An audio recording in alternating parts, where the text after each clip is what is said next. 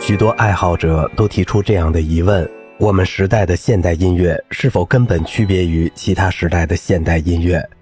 他们得到的答案经常是否定的。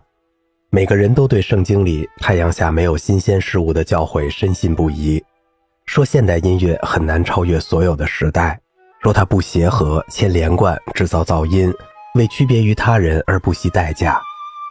总有本行业里的保守分子和当代听众提出这样的批评，因此，由于担心像蒙特威尔第、瓦格纳和德彪西那样被看作古董，精英们把一切新出现的美学都视为明天的古典主义。他们认为历史总在重演，但他们却不会笨到被昔日的检察官们耻笑。一切区别于同时代的创造者都必将被视为先行者。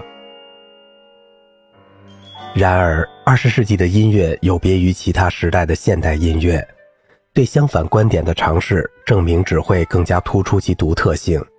德彪西以后，人们已经开始对体系和派别规则提出普遍质疑。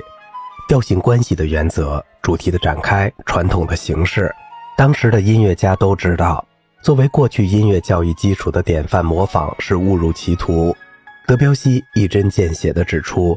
似乎从贝多芬开始就证明了交响乐的无用。换句话说，德彪西推崇贝制的贝多芬早已通过超越传统框架而证明其无用性。他教导人们不要模仿典范。而到了二十世纪，对典范的质疑变得如此广泛和深刻，以至于吸收新美学和新技术就意味着许多彻底的断裂。然而，以经验为基础的教学却注定是传统的。虽然有人认为将音乐学院视为保守不过是一个拙劣的文字游戏，然而那却是一个显而易见的事实。音乐学院这种机构就是保守被视为具有完美状态的音乐系统，并通过教学使之得以传承。因此，二十世纪的音乐教学永远都不符合当代音乐的现实。学习作曲的学生将学会一些他们或许永远都用不上的规则。不能为他们将来在音乐社会中承担的角色做好准备。如果不这样，又该如何？在其他时代，人们会给出一个或多个时代的作曲家们所共通的音乐语言。每个时代最大胆的人都会改变这种工具，从而惠及来者。从二十世纪初开始，却恰恰相反，许多相互不可调和、不能兼容、性质迥异的技术甚至系统同时并存。加料的调性系统、多调性十二音体系、四分之一调音乐或其他分数的音乐、被拓宽的调式系统、电声音乐、随机或者概率音乐、爵士乐、装饰音乐或者大众消费音乐等等。如此多样性是史无前例的。它不仅给音乐教学提出很多难题，更给音乐实践带来无法克服的困难。某些技术让音乐变得难以演奏，不仅对音乐爱好者如此。对非技术专业的业内人士同样如此。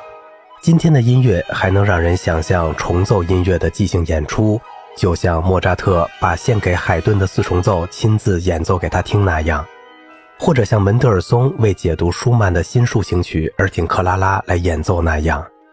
毫无疑问，二十世纪的现代音乐表现出一些前所未有的特征。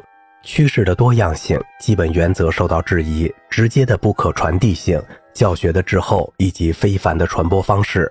此外，控制传播方式能够引导集体文化，并能够通过某种任意选择影响历史。由于缺少一种共同的主导思想，时至今日，对个人作曲技术的追求获得了一种罕见的重要性，既表现出艺术家在社会中的孤立，又表现出艺术家对自身历史角色的自觉。因为个人命运的不确定，艺术家通过追求美学的独特性来摆脱群体归类的宿命。但是，因为现代历史批评告诉他历史具有意义，艺术家于是竭力猜测自己将在历史中占据何种位置。他的独特性要表现为一种先知式的现代性，要能够成为明天的古典主义。好了，今天的节目就到这里了，我是小明哥，感谢您的耐心陪伴。